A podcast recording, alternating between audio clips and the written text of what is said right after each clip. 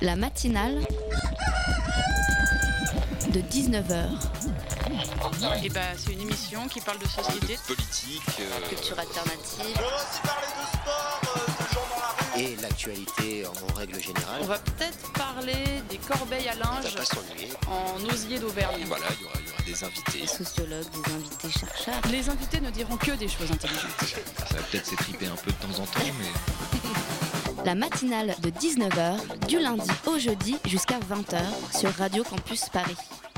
Bravo Martine Ah vraiment, non Martine, chapeau Qu'est-ce qu'elle fait du bien cette tribune de Martine Aubry dans le journal Le Monde daté de mercredi.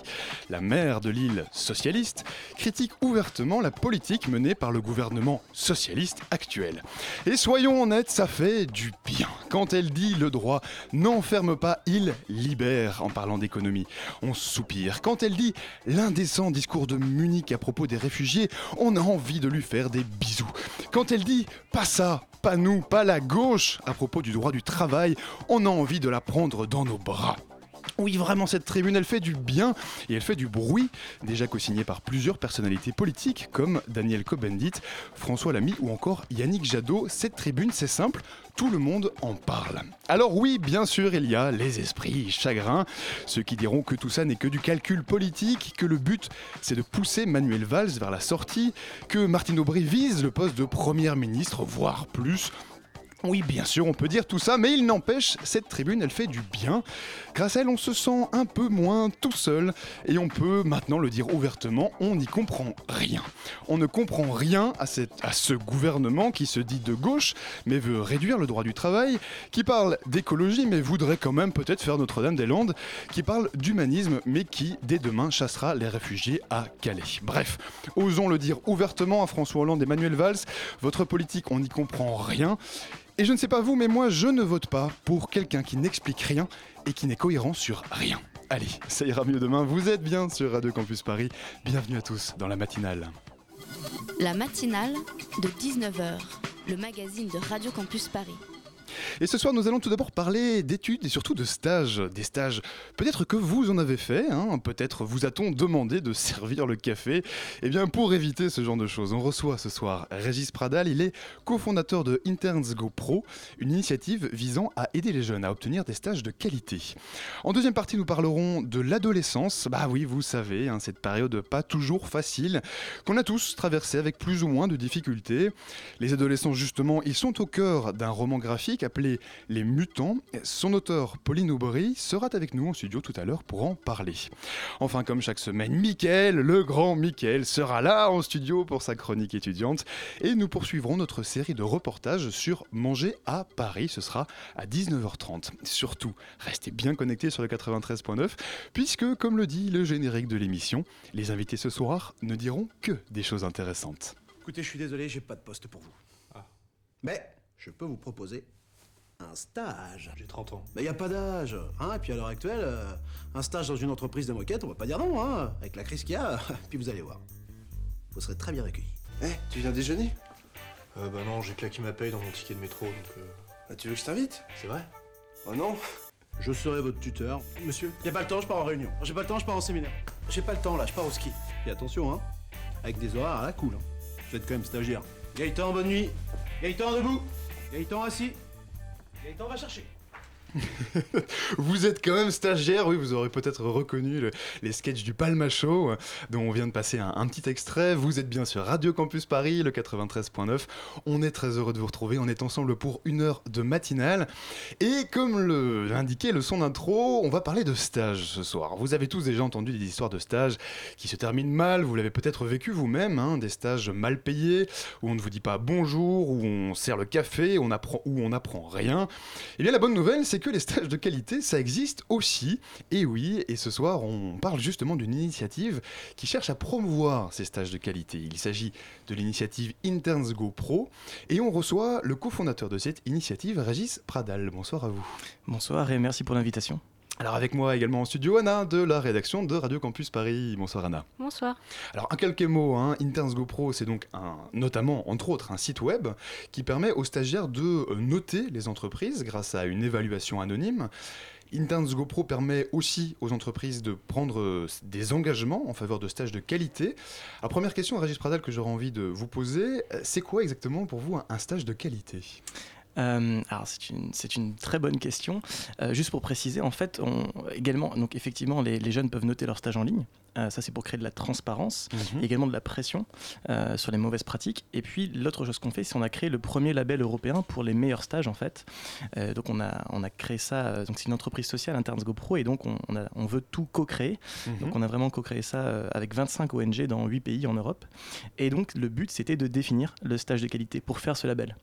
Et donc, du coup, à quoi est-ce que ça peut ressembler un stage de qualité? C'est un stage où on apprend des choses, où on bien sûr. est bien traité, j'imagine? Absolument. Donc on, on a vraiment co-créé ça avec plus de 250 personnes qui ont participé. Euh, et ce qui était assez incroyable, c'est que dans les 8 pays, tout le monde avait la même définition au final. Euh, et ça tourne autour de 6 critères. Selon, dans ces critères, après, il y a des engagements plus précis pour les entreprises. Donc, c'est 6 critères, 23 engagements. Mhm. Grosso modo, les 6 critères, on peut les retrouver sur le site, c'est la rémunération. Il faut s'assurer qu'il y a un- un- une rémunération euh, qui permet l'accès au stage pour tous, ce qui n'est pas le cas dans la plupart des pays européens. Ce n'est qu'en France qu'il y a un minimum obligatoire. Mhm. Euh, par la suite, euh, bien sûr, le contenu d'apprentissage, la supervision, le développement de carrière, l'emploi à la fin, si c'est possible, la, bien sûr, l'organisation, la, la culture de l'organisation, l'environnement de travail, la manière dont l'offre euh, également et euh, l'offre de stage est écrite et la convention de stage est écrite. Mhm, Donc toute une série de, de critères euh, dans l'idée d'améliorer les hein, parce que vous citiez des chiffres. Euh, sur votre site internet, on lit notamment que 4,5 millions de jeunes font un stage chaque année en Europe, et que parmi eux, bah, 40% n'ont pas de contrat, 30% ne reçoivent aucun vrai apprentissage, et 59% sont sous-payés. Alors, pas Euh, sous-payé, zéro. C'est Même ouais, pas Absolument. du tout. ouais. Euh, votre objectif, du coup, c'est de changer ça quelque part? Oui, absolument. Alors, euh, on, on aura réussi que si euh, tous ces chiffres changent, mais en fait, on pense que ces chiffres sont absolument sous-estimés. C'est-à-dire qu'il n'y a absolument aucune base de données publique sur la question des stages. Oui, c'est compliqué, on imagine, de, recueillir des données. Absolument, en particulier parce qu'il n'y a pas de définition juridique dans la plupart des pays européens. En fait, la France est vraiment le meilleur élève au niveau de la loi, après à voir si la loi est mise en pratique, Euh, vaste programme, vaste question, mais euh, d'après nous, ces chiffres en fait sont sous-estimés. Les chiffres de la Commission européenne, euh, mais c'était une estimation. Nous, on pense qu'il y a beaucoup plus de stages que ça, on pense qu'il y a entre 5 et 10 millions, et on pense que malheureusement, les chiffres sont, sont plus graves Mhm. euh, que ce que, qui est que annoncé. ce qui est annoncé. Anna? Et euh, concrètement, tout étudiant qui fait un stage peut aller sur votre plateforme et euh, donner une note aux entreprises, c'est comme ça? Absolument, absolument. En fait, il y a, euh, en, en tant que, que jeune, on peut faire deux choses. On peut trouver des stages en Europe qui sont absolument de qualité, donc on est certain. via votre site, inter- euh, via votre site internet. Donc, hein, Exactement. Alors, il n'y a pas tant d'offres que ça. On en met à peu près une vingtaine par semaine, mais c'est que des très très bonnes offres. Ça, je peux vous l'assurer. En fait, on a un site dédié à la qualité, si vous voulez. Euh, et puis, en fait, vous pouvez après noter votre stage à la suite pour, en fait, comme TripAdvisor, si vous, voulez- si vous voulez d'une certaine manière, c'est soit dire que vous avez une très bonne expérience et recommander à d'autres, soit au contraire dire que ça ne s'est vraiment pas, pas bien passé et donc euh, sonner l'alerte d'une certaine manière. Puisqu'il y a aussi beaucoup de stages illégaux et nous, derrière, après, on peut faire un travail de contacter l'entreprise, les prévenir que leurs pratiques sont en fait illégales. Et puis, grosso modo, l'intérêt de tout ça, c'est la mobilité européenne. Puisque Mhm. si vous savez que vous allez pouvoir faire un stage de qualité en Pologne, en Espagne, en Angleterre, euh, euh, où vous voulez, alors vous pourrez y aller. Mhm. On va aussi parler de, de mobilité européenne, mais peut-être d'abord sur ces témoignages. Et euh, oui, sur ces témoignages, donc euh, comment vous faites pour éviter euh, justement les faux témoignages? Parce que vous parlez sur votre site d'une tolérance zéro par rapport aux fausses évaluations de stage, mais euh, concrètement? Absolument, c'est c'est, euh, c'est une très bonne question.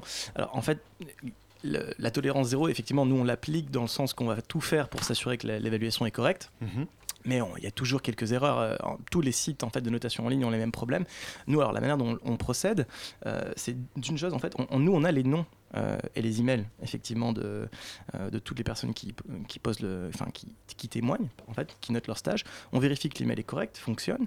Premièrement, et deuxièmement, en fait, on fait une vérification en ligne. Grosso modo, plus de 75% des gens qui notent euh, en fait, laissent des traces en ligne sur leur profil LinkedIn ou autre, puisqu'en fait, ils parlent du fait de leur expérience déjà en ligne.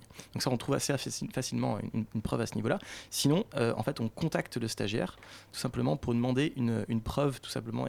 C'est un- un suivi, on nous envoie l'email, un email de travail, par exemple. Mhm. Et comment est-ce qu'elles réagissent les entreprises euh, de l'autre côté de la barrière du coup? Comment est-ce qu'elles réagissent quand euh, elles reçoivent des évaluations? Est-ce que vous allez souvent les démarcher du coup pour expliquer ce que vous faites, expliquer votre démarche? Absolument. Alors euh, en fait là on est en train de passer la, deuxième on va dire. parce que c'est un site assez récent, hein, je ne l'ai pas précisé, mais ça, ça, a un an environ. À peine, à peine, un, an, opérationnel. tout à En mhm. fait ça nous a pris énormément de temps de créer ce label, d'avoir le soutien de la Commission européenne, d'avoir le soutien de toutes les ONG, de vraiment être le standard européen sur la question. Ça nous a pris beaucoup de oui, vous avez pas mal de, soutien, notamment de, médias, d'entreprises européennes, de la Commission européenne qui vous soutient euh, vraiment officiellement. Ouais, c'était très dur, je peux vous raconter un peu comment ça s'est passé. Euh, parce que, on a commencé en manifestant, hein, donc euh, on a, on a, le, chemin est assez long, on pourra vous raconter. Mais grosso modo, on, a on est en train de créer le premier classement européen pour les meilleurs stages. Mhm. Et donc, on va mettre un peu de concurrence dans tout ça. Puisque l'intérêt des entreprises, il y, a, deux intérêts.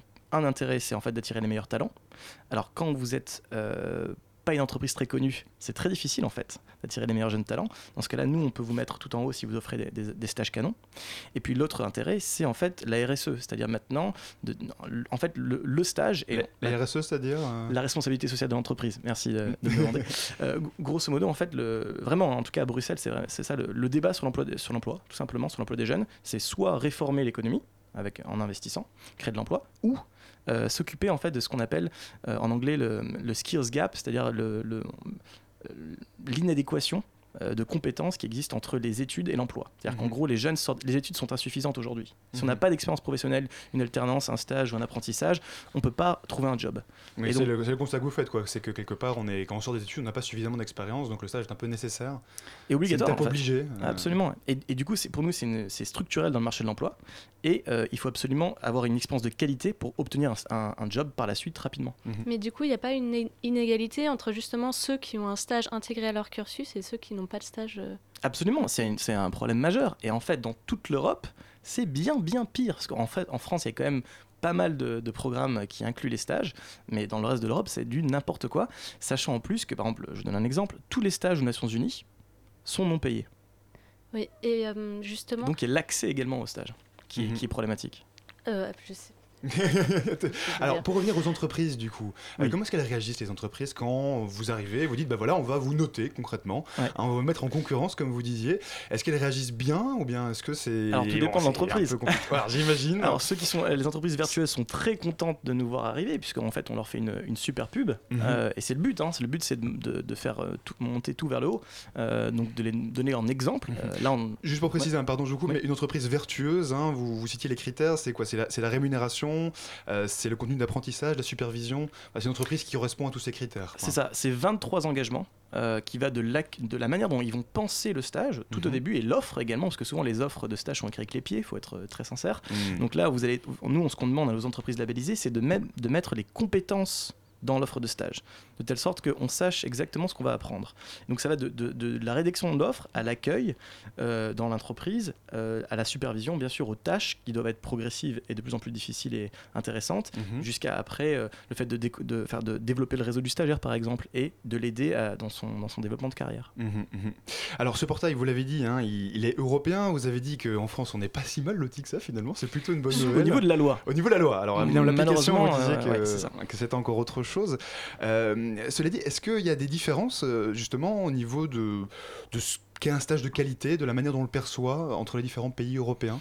Il y a différentes conceptions du stage au-delà des, législations? Alors vraiment, ce qui était... Euh, donc en fait, on avait manifesté, pour la petite histoire, en fin 2013 devant le Parlement européen. Moi, j'étais stagiaire au Parlement européen. J'avais eu la chance d'être payé puisque j'avais négocié mon salaire. Je savais exactement exactement les moyens en fait des députés européens, mais plein d'autres euh, amis n'étaient pas payés en tant que stagiaires également, et euh, donc il y avait un peu de tout. On a fait une énorme manifestation. Beaucoup de gens sur les réseaux sociaux nous ont dit qu'ils avaient les mêmes problèmes en Europe, et c'est pour mhm. ça qu'on a fait un tour européen pour co-créer ce label. Et on s'est rendu compte que les problèmes étaient les mêmes, mais que en gros, grosso modo, dans certains pays, on met plus l'accent sur l'accès rémunéré au stage et d'autres sur, euh, dans d'autres pays sur le contenu d'apprentissage.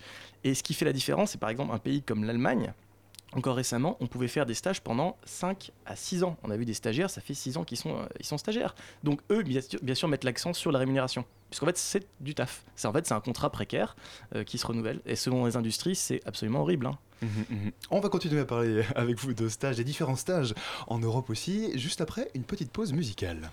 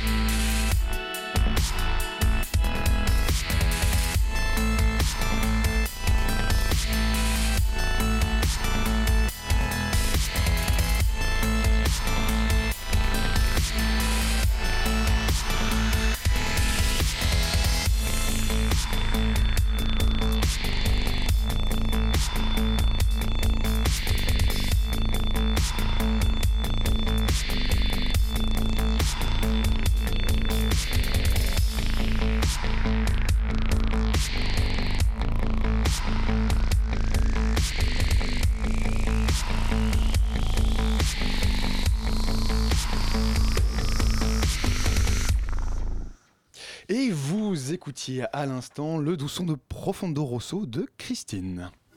La matinale de 19h sur Radio Campus Paris.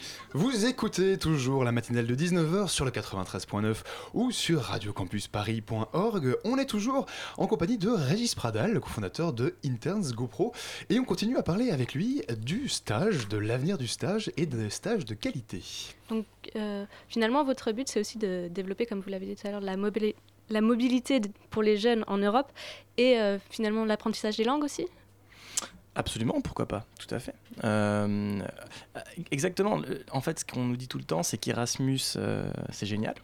Alors, on est d'accord La mobilité étudiante. Tout à fait. euh, Mais ça s'arrête là, Erasmus, au final. C'est très dur après d'aller faire des stages. Euh, et nous, en fait, ce qu'on veut, c'est euh, effectivement permettre à tout le monde euh, de profiter de, de faire des formations à l'étranger et également de pouvoir trouver un emploi à l'étranger si on le veut. Autant aller euh, en France que euh, aller dans d'autres pays. Mais Erasmus, ça offre aussi des bourses pour les stages. Bien sûr, mais extrêmement, c'est c'est très très très faible. On parle de, de moins, de, de moins de 100 000 stages à l'année. mhm. Sachant qu'il y en a au minimum euh, 5 millions, d'après la commission, nous on pense qu'il y en a entre 5 et, 5 et 10 millions. Alors, euh, je me posais aussi quelques questions sur, euh, sur votre statut, parce que du coup, euh, Interns GoPro, évidemment, à l'extérieur, il y a un site internet. Euh, vous vous appelez vous-même, vous vous considérez comme une entreprise sociale, Mhm. qui est un terme un peu, un peu flou aussi par ailleurs.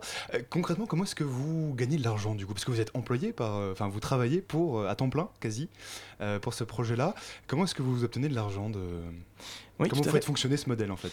Alors pour moi, le- l'entrepreneuriat social, c'est c'est pas un terme flou, mais effectivement, il y a différents types d'interprétation ou de conception Mhm. euh, de l'entrepreneuriat social parce qu'il n'y a pas encore de statut juridique. J'allais- ah, Juridiquement, c'est un terme. Voilà, Je- c'est pour ça que flou. euh, mhm. Oui, je comprends très bien. Alors après, pour moi, c'est très précis parce que c'est mon engagement, c'est celui de toute mon équipe et, et, pourquoi en fait on est également pourquoi on est en train de réussir et pourquoi on a le soutien de la commission de la société civile, c'est parce qu'en fait on ne peut pas questionner notre but. C'est-à-dire que le but de l'entreprise sociale, euh, c'est nécessairement un but, euh, voilà, soit social, soit environnemental. Et donc on, va mesurer notre performance par rapport à, euh, à- l'impact positif qu'on va avoir autour de nous. Là, typiquement sur la qualité des stages et, et l'accès aux stages de manière générale.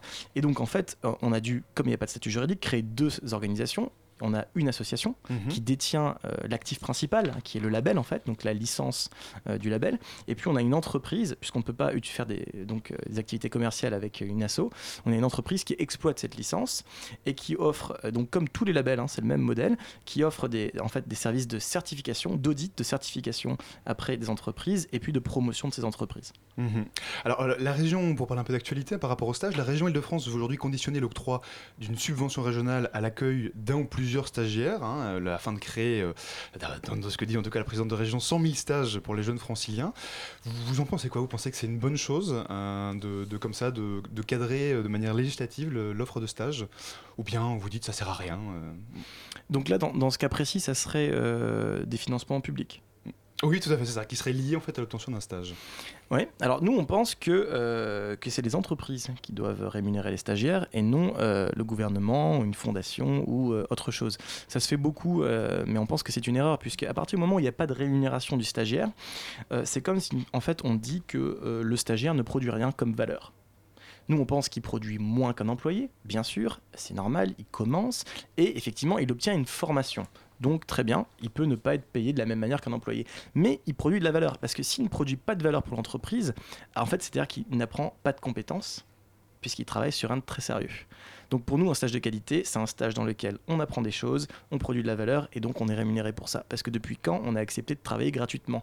Ça, ça s'appelle le bénévolat, pas Mhm. le stage. Et c'est différent. Anna? Et est-ce que vous organisez aussi des campagnes de sensibilisation euh, auprès des entreprises Mais sur le site web, hein, il y a différents, euh, différents onglets. On voit que vous essayez de. Ça fait aussi partie de, ce, de cette opération un peu de démarchage des entreprises, d'essayer de les sensibiliser sur des choses. Absolument, on a, on a vraiment deux volets. Dans la- dans- avec l'association, on a créé la première euh, journée internationale des stagiaires, c'était l'année dernière en, en novembre. On va la créer cette année. On a eu des événements dans, dans sept pays différents. On, on- je- on a mobilisé des milliers de personnes euh, dans cette journée-là. Ce qu'on ce qu'on en fait, ce qu'on on appelle ça des politiques, euh, des hackathons politiques. Alors en fait, on fait venir. le, ter- le terme est, sympa. Euh, on fait venir en fait des, députés euh, européens ou euh, des politiciens. Et puis sur, sur scène, mais en fait ce qui s'est passé préalablement, c'est qu'on fait des ateliers avec les jeunes pour réfléchir à la question de l'emploi des jeunes, des stages, comment améliorer les conditions. On co-crée des solutions et après on demande en fait aux hommes politiques de répondre sur les propositions des jeunes en live et ne pas parler d'eux-mêmes, mais euh, de leur accord, leur désaccord avec les propositions. Donc ça, c'est ce qu'on a fait pendant la journée internationale. Et puis, c'est vraiment le classement européen qu'on va lancer cette année. Donc ce classement, on va grosso modo appeler toutes les entreprises. Euh, on va on va pas faire toute l'Europe la première année, c'est certain. On va essayer de faire un. Commencer par. euh, Voilà, on va faire, je pense, quatre pays avec, nos, avec nos partenaires Mhm. et on va leur dire voilà, tout simplement, on a été, on a on crée le premier classement européen pour les meilleurs stages, soutenu par la Commission européenne, publié dans Forbes. Euh, qui est notre, maintenant notre partenaire et probablement dans Le Monde avec, euh, avec qui on est en, en discussion en ce moment, qui sont très intéressés par l'initiative. Est-ce que vous voulez en faire partie? Et s'ils veulent en faire partie, il va falloir euh, qu'ils mettent en avant les meilleures euh, conditions de stage. Mhm. Alors justement, parlons de Forbes, Anna. Oui, il y a quelques, quelques semaines, donc du coup, le magazine euh, américain Forbes a publié pour la première fois une version européenne de son classement euh, 30 under 30. Autrement dit, accent, Anna. Absolument, j'aurais j'aurais pas fait mieux. des jeunes euh, donc de moins de 30 ans euh, considérés comme futurs leaders européens. Euh, parmi les 300 personnes distinguées, 23 sont françaises et vous faites partie des 23. Ça vous a fait plaisir? Écoutez, ça m'a fait plaisir, absolument. Après, moi, je ne fais que représenter mon équipe. hein. On est euh, Alors, malheureusement. c'est beau, c'est beau. Il y a une la vérité. derrière, d'équipe. Ah, c'est la vérité. C'est-à-dire que euh, moi, tout seul, euh, je n'aurais rien fait. On, on C'est est. c'est quand même flatteur, cela dit, euh, comme, comme distinction, comme reconnaissance aussi pour le travail que, que du coup vous faites avec. euh, Absolument. Alors vraiment, je pense que c'est pas personnel, parce que mm, le prix est nominatif, donc on est bien obligé. euh, mais, euh, mais là où c'est très intéressant, c'est que la plupart des prix sont donnés à des gens qui n'ont plus besoin. Alors que nous, euh, on est en plein développement et c'est donc enfin un prix qui récompense le potentiel d'impact. Et c'est ça qui est très intéressant au final.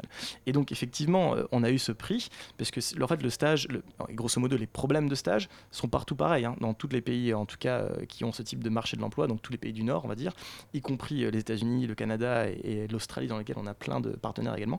Euh, ils ont les mêmes problèmes. Donc Forbes a, a suivi ça. Vous avez peut-être entendu parler également du stagiaire qui dormait sous une tente euh, Oui. qui était- aux Nations Unies à- qui était à Genève. Ça, c'est également nous qui avons euh, fait toute la campagne de presse derrière euh, avec nos partenaires et dont Génération Précaire. Mais en gros, donc ça, il y a il vraiment eu un buzz l'année dernière sur les stages. Je pense que ça que Forbes a voulu euh, réc- récompenser. Également, grosso modo, vraiment, hein, l'idée c'est de dire on peut changer, on peut donner, on peut changer le rapport de force avec dans la société entre les entreprises et les stagiaires, sachant que les stagiaires ils ne sont absolument pas représentés par les syndicats.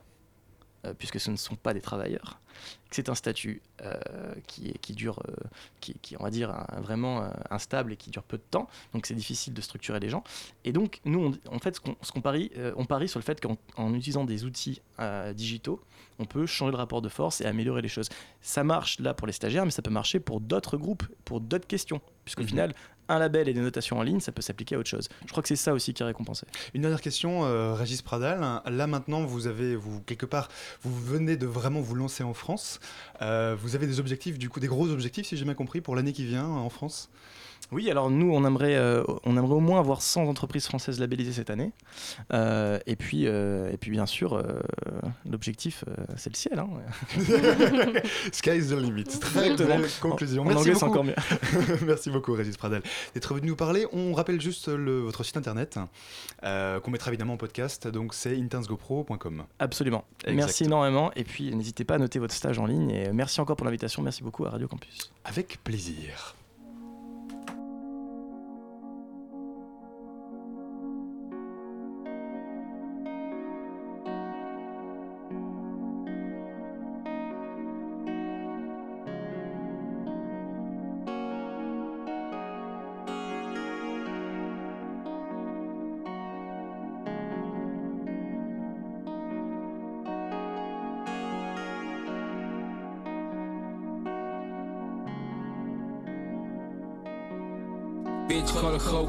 Cocaine, gun slow me up, I ain't codeine. My lines wicked, my flow when you sleeping, man, I'm living dreams. Mason boy, yeah, I love my team. We get high without tambourines. Girls in my car, but no gasoline. Not being a hammer car, but no gasoline.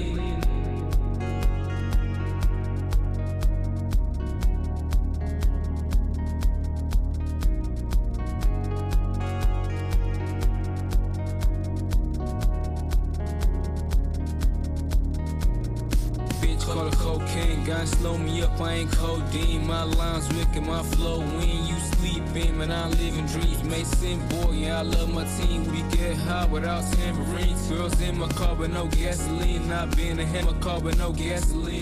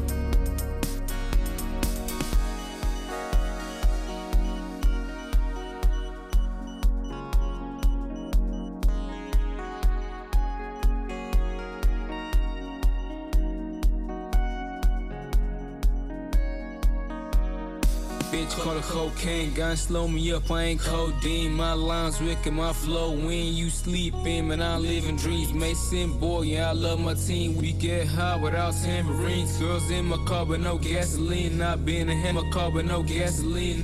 Bitch call a cocaine. No gasoline up. Bitch call a cocaine. No gasoline up with no gasoline up.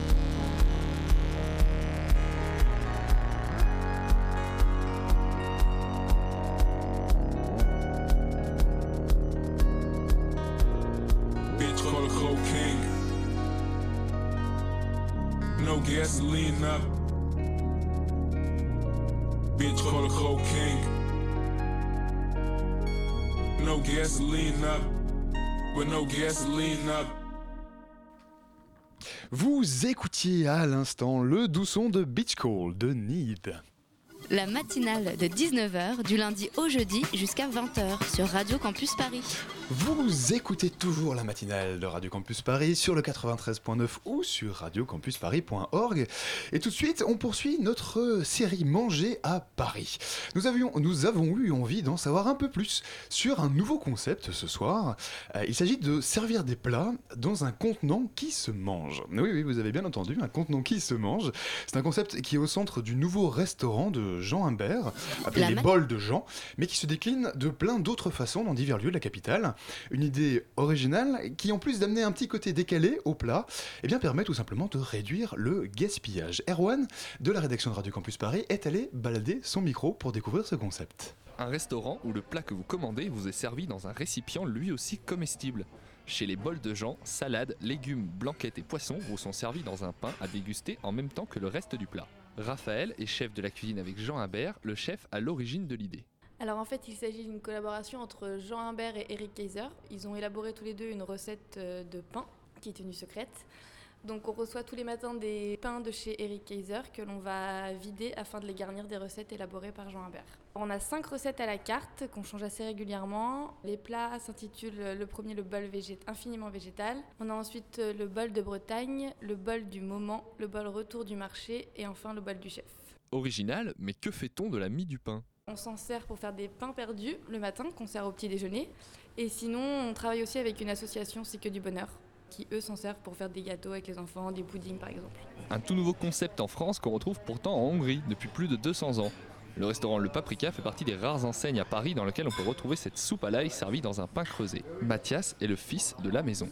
Oui, oui, vous voulez parler de la Fokhaugmash C'est un plat typique hongrois. Enfin, c'est surtout une entrée. Cette petite entrée composée d'un velouté de- d'ail qu'on va verser dans un pain toasté creusé préalablement, le pain ressemble à une boule. Le contenu et contenant sont mangeables tous ensemble, donc c'est un plat 100% biodégradable. Ce qui est aujourd'hui une originalité culinaire n'a pas vraiment été pensé pour les mêmes raisons à l'époque. J'imagine certainement euh, la pauvreté à l'époque et euh, un plat, euh, ça voulait dire une certaine richesse, un plat en céramique ou autre, il fallait l'acheter. je pense que là, ça venait d'une question pragmatique. Plus on est dans la dèche et plus on est pragmatique à mon avis. Finalement, la Hongrie était en avance sur son temps. On peut dire ça. Quelque part, peut-être que c'est un plat qui est anti-gaspi, comme on disait dans les années 80. Donc on gaspille rien. Et puis c'est surtout sympa, on n'a pas à faire la vaisselle. La société belge Do a en tout cas envie d'exploiter l'idée. Depuis 2013, elle propose sur son site internet de petites verrines fabriquées à base d'eau et de pommes de terre et des recettes pour servir plusieurs sortes d'apéritifs avec de la viande, du poisson et des légumes, mais aussi des desserts. Le restaurant David Toutain s'en est d'ailleurs servi lors de la semaine du goût, sous les yeux de Vanessa, chargée de communication du restaurant. On avait fait une présentation euh, devant l'hôtel de ville avec plus de 200 enfants et l'objectif c'était de leur faire découvrir des produits et des saveurs qu'ils ne connaissaient pas. Et c'est vrai que ce jour-là, David Toutain avait, euh, avait voulu présenter une crème de panais au chocolat blanc qu'il avait justement mis dans ses petites coupelles pour euh, que ça interloque un peu les enfants et qu'ils aient d'autant plus envie d'y goûter et de, et de découvrir ce produit-là. Et les enfants, en tout cas, eux, ont adoré. Oui, complètement. Je crois qu'ils ont même préféré la coupelle euh, à la mousse de panais chocolat blanc. La vaisselle qui se mange, c'est économique, c'est écologique et ça stimule la créativité des chefs qui pourront maintenant élaborer toutes sortes de recettes dont le contenant sera un ingrédient majeur. Et vous pourrez bien entendu réécouter le reportage d'Arwan sur le site de notre émission radiocampusparis.org.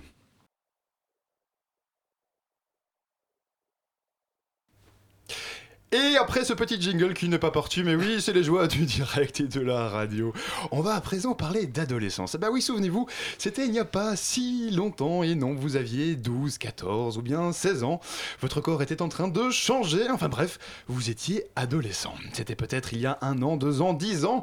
Dans tous les cas, c'était hier. Hein. On garde tous des souvenirs plus ou moins bons de cette période pas toujours facile. Et avec nous ce soir pour parler d'adolescence, justement, Pauline Aubry. Elle est l'auteur d'un roman graphique appelé Les Mutants qui parle de l'adolescence. Bonsoir. Bonsoir. Alors avec moi également en studio Erwan de la rédaction de Radio Campus Paris. Il était au reportage un instant, il s'est transmuté dans le studio juste en face de moi. Bonsoir Erwan. Je suis partout ce soir. Bonsoir Alban, bonsoir Pauline. Bonsoir. Alors, euh, bien, alors, bien de nouveau, hein, Pauline Aubry, bienvenue euh, à Radio Campus Paris. J'ai envie de dire bienvenue à nouveau parce que vous êtes passé chez nous, hein, sauf erreur. Et oui, je faisais une petite chronique BD où je venais conseiller les auditeurs sur les lectures BD. Voilà, donc quand on passe à Radio Campus Paris, parfois ça peut amener de grandes choses. Au roman graphique, à la BD et donc justement à votre livre qui s'appelle Les Mutants avec en sous-titre Un peuple d'incompris. Euh, première question que j'aurais envie de vous, vous poser, Pauline Aubry, pourquoi ce titre Les Mutants pour parler des, pour parler des adolescents eh bien, en fait, euh, ce, ce, dont on va parler, à mon avis, après, mais je vais voler les questions. Euh, il va pas être content, mais qu'en fait, à la base, euh, ce, cet album était en premier lieu un reportage dans la revue 21 qui s'appelait L'hôpital des ados, puisqu'on parle euh, dans le livre d'un hôpital qui est à la salle pétrière, qui est un hôpital de pédopsie, un service de pédopsie où les ados sont hospitalisés. Donc au début, ça s'appelait comme ça. Et puis après, l'album, l'idée, c'était de faire une une réflexion beaucoup plus large sur l'adolescence, que c'était que l'adolescence en général. Et en fait, euh, c'était assez compliqué de trouver un titre. Et en en parlant avec euh, mes co-ateliers, un de mes co-ateliers qui s'appelle Anthony, il me dit Mais moi, j'ai un souvenir incroyable de l'adolescence, parce qu'en plus, il vient du Sud, donc il a un petit accent. je fais très mal les accents. Et il me dit Moi, cette période de, de, de, mutation, là, c'était horrible. Et je me dis Putain, les mutants, c'est génial et tout. Et là, on s'est tous regardés Ouais, les mutants, c'est trop bien. voilà. Alors, votre récit, Pauline Aubry, commence par une question. Euh, on a tous eu 14 ans, c'était comment hein, Peut-être, je sais pas si nos auditeurs se souviennent, mais donc oui, vous racontez que c'est en donnant des, cours de dessin à des ados en hôpital que vous avez, euh, et en faisant un reportage BD, que vous avez vraiment replongé dans vos propres souvenirs en fait. C'est un peu une manière de revisiter aussi votre vécu en tant qu'adolescente? Bah, en fait, euh, c'est vrai que l'adolescence, c'est un âge. Bon, moi, je commence à m'en éloigner un peu sérieusement parce que ça commence à faire 20 ans. Mais c'était euh, hier, c'était hier. Bien sûr. mais c'était hier en vrai. Et, euh, et du coup, c'est vrai que je Puis j'ai, pas... j'ai des enfants en bas âge, j'ai pas d'adolescents chez moi. Et donc, en, en travaillant donc, à la salle pétrière avec ces jeunes qui avaient entre 12 et 14 ans, j'ai revécu. Enfin, je, je me suis dit, ah, mais ouais, c'est vrai, c'est comme ça un ado. Ils sont arrivés les bras ballants, euh, tout mous, euh, ils n'avaient pas envie. Bon, en plus, ils étaient hospitalisés, mais c'était quand même l'ado attitude, quoi qu'il arrive, même si c'était dans un hôpital. Et je me suis dit, waouh, c'est ça l'adolescence. Et donc ça m'a fait euh, me replonger euh, dans, mon, dans mon adolescence. Et du coup, l'éditeur m'a dit, ça serait intéressant en fait que tu parles pas que de l'hôpital, mais que tu parles de l'adolescence. Et du coup, l'intro du livre, c'est, je me suis dit, ok, ça commence quand en fait l'adolescence? Parce que l'adolescence, voilà, ça va être les clichés, les boutons, les poils, les menstruations, les seins. Voilà, bon, on connaît tout ça. C'est pas que ça l'adolescence en fait. On a tous un souvenir d'un moment où on n'est plus un enfant en fait. On se dit ah. Donc j'ai interrogé pas mal de potes en leur disant voilà, pourtant pour toi c'est quand l'adolescence, ça commence quand? Et du coup, ça, en intro c'est ça. Donc c'est toute une galerie de portraits de gens qui me donnent un souvenir de, pour eux, bah voilà, c'est le moment où j'ai eu envie d'embrasser des filles. Voilà. Mhm. Vous faites partie de ces témoignages-là. Erwan. Votre euh, bande dessinée, elle raconte votre adolescence donc, mais également l'adolescence des ados avec lesquels vous avez travaillé euh, à l'hôpital. Euh, et au final, on, on dit souvent l'adolescence, mais est-ce qu'il n'y a pas plutôt des adolescences? Et à chaque fois une manière différente qu'elle a de s'exprimer et une manière différente qu'on a de la comprendre et de, et de l'appréhender? Bah, finalement, en fait, en, en réfléchissant sur l'adolescence, donc du coup, ça a été l'occasion pour moi de, de me replonger parce que j'ai tout gardé. Donc, j'ai gardé mes journaux intimes, mes agendas de quatrième, troisième, etc. Donc, je, voilà, je me suis un peu replongée là-dedans et, et je me suis dit, mais en fait, l'adolescence, c'est juste une étape de la construction de l'individu. Et en fait, la problématique du livre, c'est devenu comment on se construit en tant qu'individu, en fait. Mhm. Et du coup, bah, c'était l'occasion, de- en revenant sur mon adolescence, j'ai réfléchi à moi, comment je m'étais construite. Et effectivement, en observant les ados de l'hôpital, chaque ado, en fait, qui a un peu des petits focus sur, euh, à chaque euh, chapitre sur un ado. Et chacun va, en fait, euh, il y en a un, il est hyper provocateur, l'autre, il est hyper timide. Donc, en fait, ça permet de parler effectivement de différentes adolescences et différentes façons d'aborder cette période, en fait, ce passage à l'âge adulte. Mhm. Ah oui, dans votre livre, hein, vous, quand vous parlez de, de citations reprises de vos carnets de notes, on trouve notamment cette citation L'adolescence, c'est comme une peinture, on sait la regarder, mais on ne sait pas la comprendre. Euh, votre objectif euh, avec, avec ce, ce roman graphique, c'est aussi de, de permettre de mieux comprendre la période adolescente, de mieux se comprendre soi-même peut-être? Bah, c'est ça, c'est de revenir sur. Bon, la, la- la base du projet, c'était euh, euh, essayer de faire comprendre aux autres ce que c'est que des mots psychiques et à quel point c'est difficile de vivre avec. Et les mots psychiques, souvent, ils, peuvent apparaître à l'adolescence. C'est ce que j'ai rencontré euh, à la salpêtrière. Et moi, j'ai eu des mots psychiques quand j'avais 19 ans. Donc, du coup.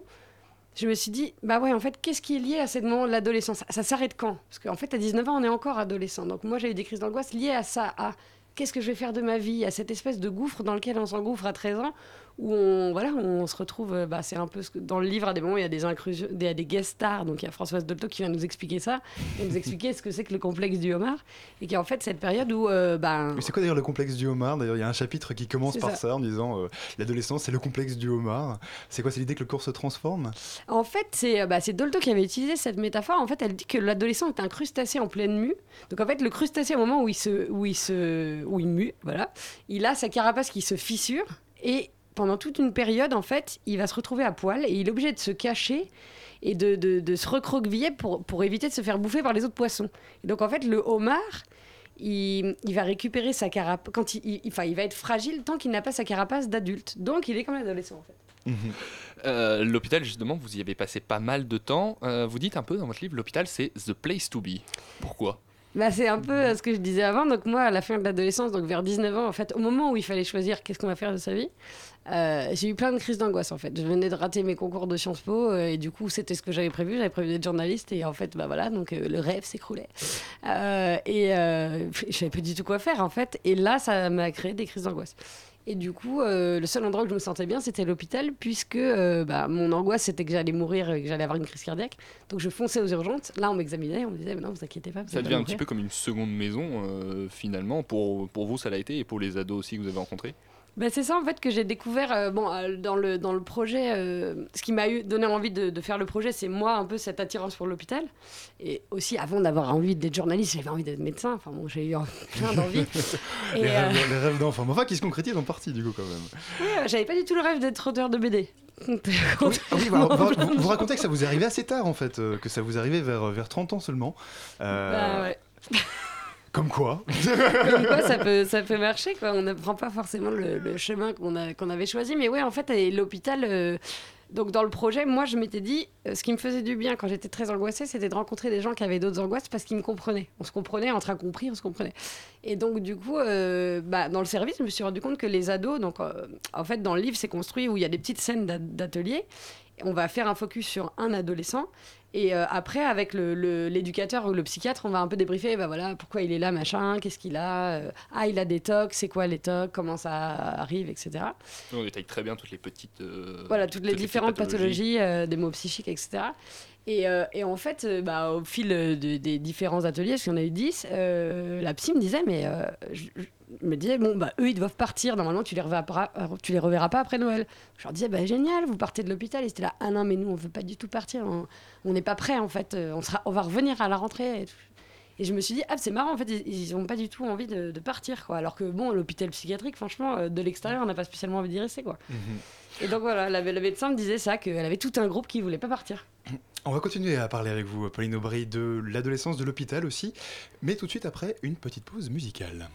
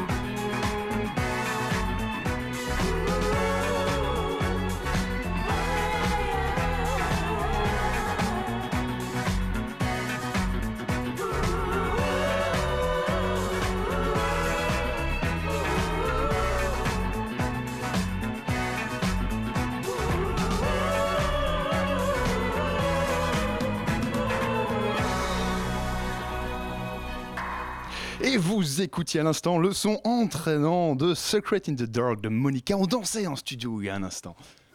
La matinale de 19h. Vous écoutez toujours la matinale de 19h sur le 93.9 ou sur radiocampusparis.org. On est ensemble jusque 20h et on parle toujours avec Pauline Aubry de l'adolescence et de l'hôpital. Alors, Pauline Aubry, vous avez gagné en 2016 le prix Les Jeunes Talents s'exposent du festival d'Angoulême. hein, C'est quand même à, souligner. Ça a été un peu un, facteur déclenchant pour vous de, gagner ce prix? Euh, ça vous a permis un peu de, vous lancer dans, la BD, qui n'était pas naturel pour vous, hein, vous le disiez avant la pause? Bah, en fait, euh, le, prix Jeune Talent s'expose, il était, je l'ai eu cette année, donc la BD, elle, allait sortir au même moment en fait. C'est euh, une sélection Jeune Talent que j'ai eu en 2014 en fait, qui était euh, un, qui en fait chaque année il y a un concours BD à Angoulême où on envoie trois planches et les 20 les 20 lauréats sont exposés au festival. Donc ça, j'avais eu cette sélection là en 2014 et c'était des planches sur les crises d'angoisse. Donc c'était un peu l'amorce du projet. Et effectivement, ça, ça, ça, ça a vraiment lancé le projet. Et puis après, il y a eu la revue 21 qui a publié 30 pages. Et puis ensuite, il y a eu l'album. Et, l'apothéose, c'était le- l'exposition au Festival d'Angoulême que j'ai gagné du coup euh, en restant dans le pool Jeune Talent. Ils proposent, euh, par une campagne de vote, enfin bon, c'est un peu compliqué, Mhm. d'avoir une expo. Et du coup, j'ai eu une grande vote, expo. Vote Angoulême, toujours un peu.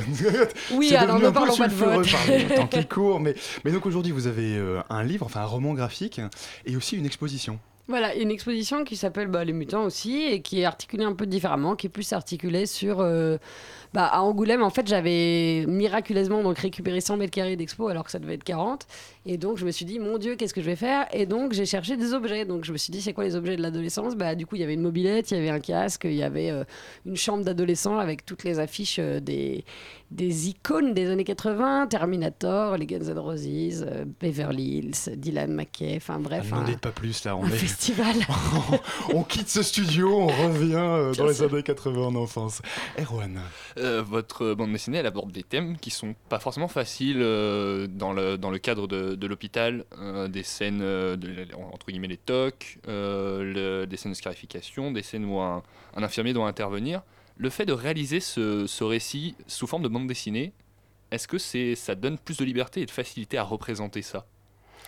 Alors en fait, juste pour préciser, hum, par exemple, la scène de scarification, c'est une ado qui a dessiné la planche. Oui. Donc elle, elle a fait elle et moi en fait je l'ai redessiné dans mon style parce que sinon c'était pas très cohérent. C'est pendant l'atelier, pendant l'atelier Voilà. qu'elle a dessiné ça et que vous l'avez Voilà. repris. C'est ça. Et pareil, il y a un moment, il y a une scène où il fugue de l'hôpital et euh, pareil, j'ai redessiné. En fait, tous les morceaux des dessins qui étaient intéressants des ados, je les ai pris et je les ai redessinés dans mon style. Comme ça, il n'y a pas de question de droit. Il y avait une cohérence graphique en fait. Euh, Et effectivement, oui, ça permettait de prendre de la distance parce que dessiner quelqu'un qui est en train de se scarifier, c'est pas très euh, gai. Bon, ça l'est pas plus en BD, mais ça permet d'avoir une approche plus. euh, Ouais, plus accessible, qui fait moins peur, quoi. Vous avez eu des retours des adolescents dont, dont vous parlez dans le livre?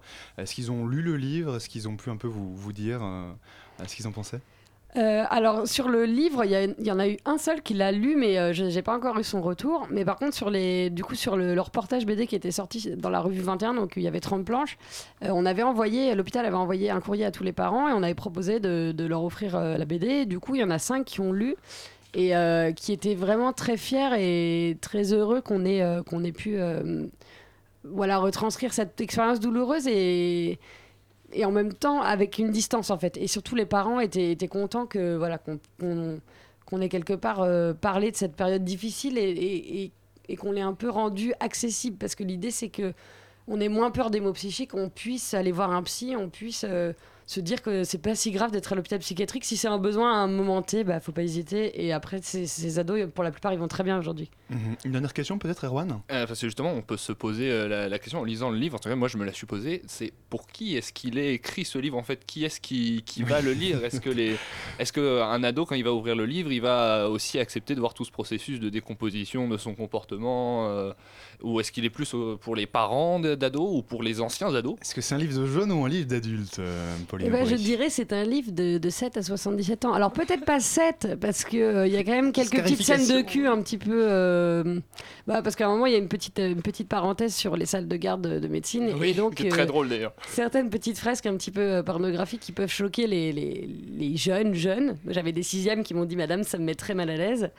Mais euh, globalement, j'ai eu des retours et des ados et des adultes, et qui, euh, soit, soit des grands-mères euh, qui se retrouvaient même dans l'adolescence, soit euh, des, des gens de mon ma génération qui m'ont dit, ah, génial, je me suis revu dans les années 80, soit des ados qui m'ont dit, ah, vous nous comprenez. Enfin, des, témoignages vraiment très très touchants et, et c'est une victoire pour moi parce que j'avais peur que ce soit un livre d'adultes euh, sur des ados. Mhm. Alors Pauline Aubry, on rappelle le titre euh, de votre livre, Les Mutants. Ah, les mutants, un peuple d'incompris, sinon vous allez trouver sur des affreux mutants BD. c'est pas du tout la même chose. qui n'est pas exactement pareil à trouver évidemment. On l'imagine dans toutes les bonnes librairies. On mettra évidemment, on remettra évidemment sur notre site internet les références de votre livre. Merci encore. Eh ben, Pauline de Aubry. rien. Et il est rose fluo, comme ça vous pouvez pas le rater. Merci encore. La matinale de 19h. Le magazine de Radio Campus Paris. Du lundi au jeudi jusqu'à 20h. Et oui, qu'on se le dise, hein, les anciens de Radio Campus Paris font tous des choses formidables. Alors, il est beau, il est grand, il est fort, il connaît le monde étudiant comme sa poche. Et comme chaque semaine, Mickaël est avec nous en studio. Bonsoir, Mickaël. Bonsoir, Allemand. Alors, que s'est-il passé dans l'actualité étudiante cette semaine? Je pense que tu vas commencer par nous parler de Beside Label? Exactement. Euh, alors, B-Side Label a été fondé à Paris en 2013. Son objectif est d'accompagner des musiciens dans la production, la promotion et la diffusion de leurs œuvres. Et depuis janvier 2016, le B-Side Label est également une agence de booking, c'est-à-dire qu'il essaye de trouver des salles où les artistes de son label peuvent se produire sur scène. Alors, le B-Side Label que tu viens de décrire, il est aussi à l'origine du tremplin Amplitude. hein, on en avait un peu parlé. Exactement, c'est bien ça. En fait, Amplitude donc, est un concours. Ouais, on le rappelle, hein, euh, un concours destiné aux musiciens, c'est ça? C'est ça. Il s'adresse avant tout aux étudiants car les groupes qui candidatent doivent être composés de minimum 50% d'étudiants et les musiciens qui présentent un projet solo doivent être étudiants. Alors comment ça se passe? Bonne question. Vous avez jusqu'au 19 mars pour leur proposer votre projet musical. Fin mars, les groupes sélectionnés seront communiqués. Puis en avril, deux demi-finales auront lieu au Supersonic. Les groupes choisis pourront donc se produire sur scène et se disputer une place pour la finale qui se déroulera en mai. Ah, Supersonic, c'est donc un bar pas très loin de chez nous, d'ailleurs, de Radio Campus Paris, pas loin de Bastille. Qu'est-ce qu'on peut gagner comme prix, euh, d'ailleurs, Michael? Alors, les deux finalistes gagneront chacun un prix. Le prix du public reçoit la captation d'un morceau au choix enregistré durant la finale et une résidence d'une journée au Supersonic. Le prix du jury est un peu plus conséquent puisqu'en plus de remporter aussi la captation d'un morceau et une résidence d'une journée, le lauréat gagne une dotation de 500 euros et bénéficie d'un accompagnement par l'équipe du Bicet Label pour l'année à venir. Ah, Voilà, alors on peut trouver toutes les infos sur leur site internet, j'imagine. C'est quoi, bsitelabel.fr C'est ça. Voilà, alors tu voulais aussi nous parler, rien à voir, de la euh, LUDI-IDF, un truc comme ça C'est ça, la Ludi IDF ou la Ligue universitaire d'improvisation théâtrale d'Île-de-France. Mais je le savais, oui. qui existe depuis un bon bout de temps déjà quand même. hein. Depuis 20 ans, oui. Donc cet asso propose des cours d'improvisation théâtrale sur le campus de Jussieu et elle organise également de nombreux événements toute l'année dans des cafés, des théâtres et même des bibliothèques. Alors c'est quoi les événements à venir justement euh, de, de cette LUDI-IDF Alors, jeudi prochain, quatre membres de la Ludi IDF affronteront quatre membres de la troupe parisienne Les Malades de l'Imaginaire. Ça se passera au Café de Paris à 20h30. Vous pouvez d'ailleurs dès maintenant réserver votre place sur leur site www.ludi-idf.com. Voilà, si vous n'avez pas noté, on mettra sur notre site internet. ne vous précipitez pas sur ce crayon et sur cette feuille. Vous aurez tout sur notre site web. Et puis ensuite, une autre rencontre d'impro, c'est ça? C'est ça qui aura lieu le samedi 12 mars au théâtre de l'espace Gendarme entre 5 membres de la Ludi IDF et 5 membres de l'association vaudoise et Ligue d'impro venus tout droit de Suisse. Bon, amis de la Suisse romande, ceci est pour vous, évidemment, si vous aimez l'impro également. Pour finir, Michael, d'autres informations en plus. Alors, la Maison des initiatives étudiantes organise une soirée intitulée Comment dompter Google, au cours de laquelle vous apprendrez à améliorer la visibilité de votre site web, à, ad- à adapter votre site à votre audience et à développer le contenu. Rendez-vous mardi prochain à 18h30 à la MIE Labo 6. Voilà, aussi près de Bastille, hein, la maison des initiatives étudiantes. Venez, venez voir Radio Campus Paris, hein, on, est aussi, euh, on est aussi pas loin. Euh, on mettra aussi toutes les informations, bien sûr, sur la page web de la matinale. Et pour finir, une expo? Et pour finir, donc une expo qui s'intitule By the Silent Line, regroupant des photos prises par Pierre Folk. Le photographe a voulu s'interroger sur le devenir des lieux délaissés de la petite ceinture parisienne qui correspond à une ancienne ligne de chemin de fer qui faisait le tour de Paris. Cette expo est visible jusqu'au 18 mars à Jussieu.